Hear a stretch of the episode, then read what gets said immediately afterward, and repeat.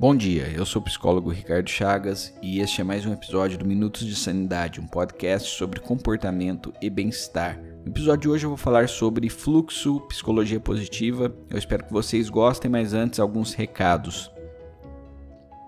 O primeiro recado é que se você está passando por um momento de aflição, se você quer fazer uma psicoterapia, eu faço psicoterapia online. Meu site é www.ricardochagasterapiaonline.com.br. O segundo recado é siga minha página no Instagram, arroba Minutos de Sanidade. O terceiro recado é para você divulgar esse podcast para amigo, que vai me ajudar bastante a divulgar o meu trabalho. O quarto recado é que se você usar um agregador de podcast, avalie este podcast para ajudar também na divulgação. Muito obrigado.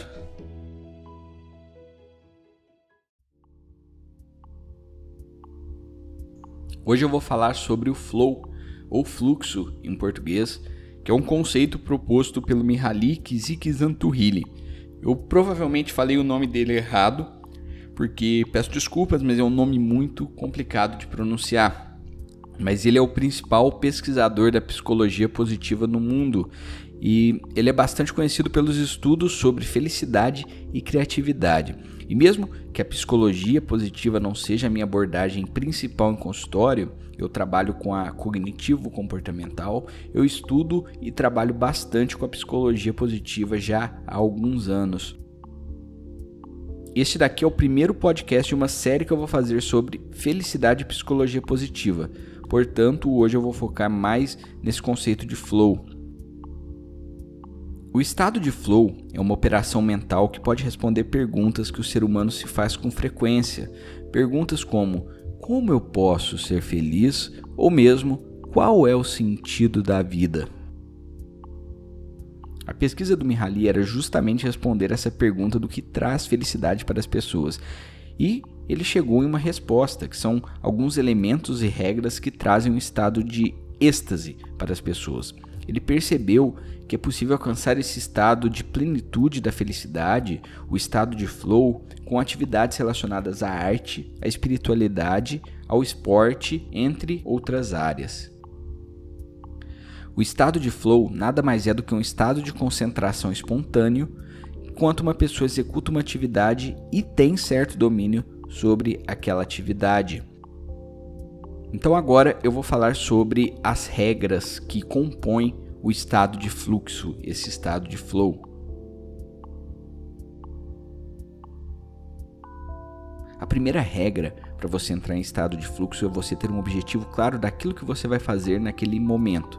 Se você vai pintar um quadro, se você vai pintar uma parte de um quadro, você tem que saber o que, você vai pintar naquele momento. Se você está escrevendo um livro, você vai escrever um capítulo, você tem que saber que naquele momento você vai escrever aquele capítulo daquele livro.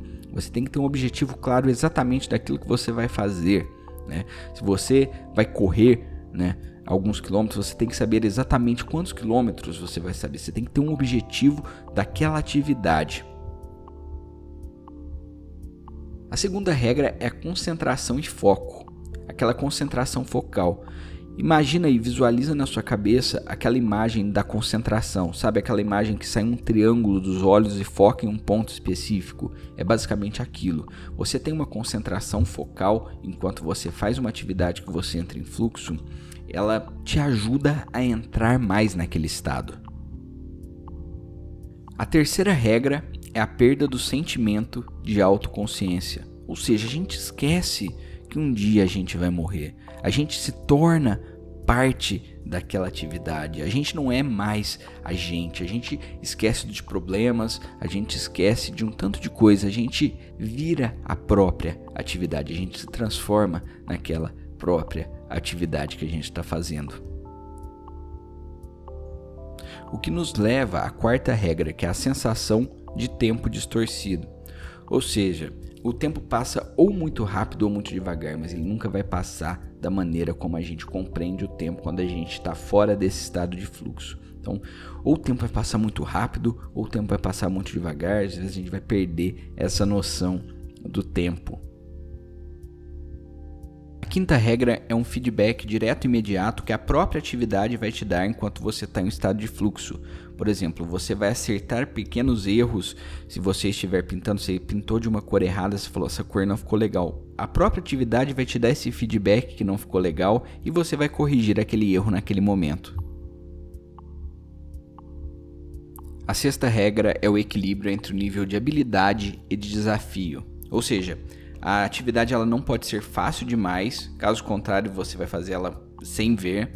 Também não pode ser muito complicada, senão você vai desistir de fazer aquela atividade. Ou seja, você precisa ter um certo nível de desafio para você entrar nesse estado de fluxo. A sétima regra é o controle sobre a atividade, ou seja, durante a atividade, durante o estado de fluxo, você tem um controle pessoal sobre aquela atividade, você tem um domínio sobre aquela atividade, você sabe exatamente aquilo que você está fazendo e controlando tudo corretamente. A oitava regra é que a atividade é em si recompensadora, ou seja, não exige esforço algum, você vai fazer aquilo por puro prazer.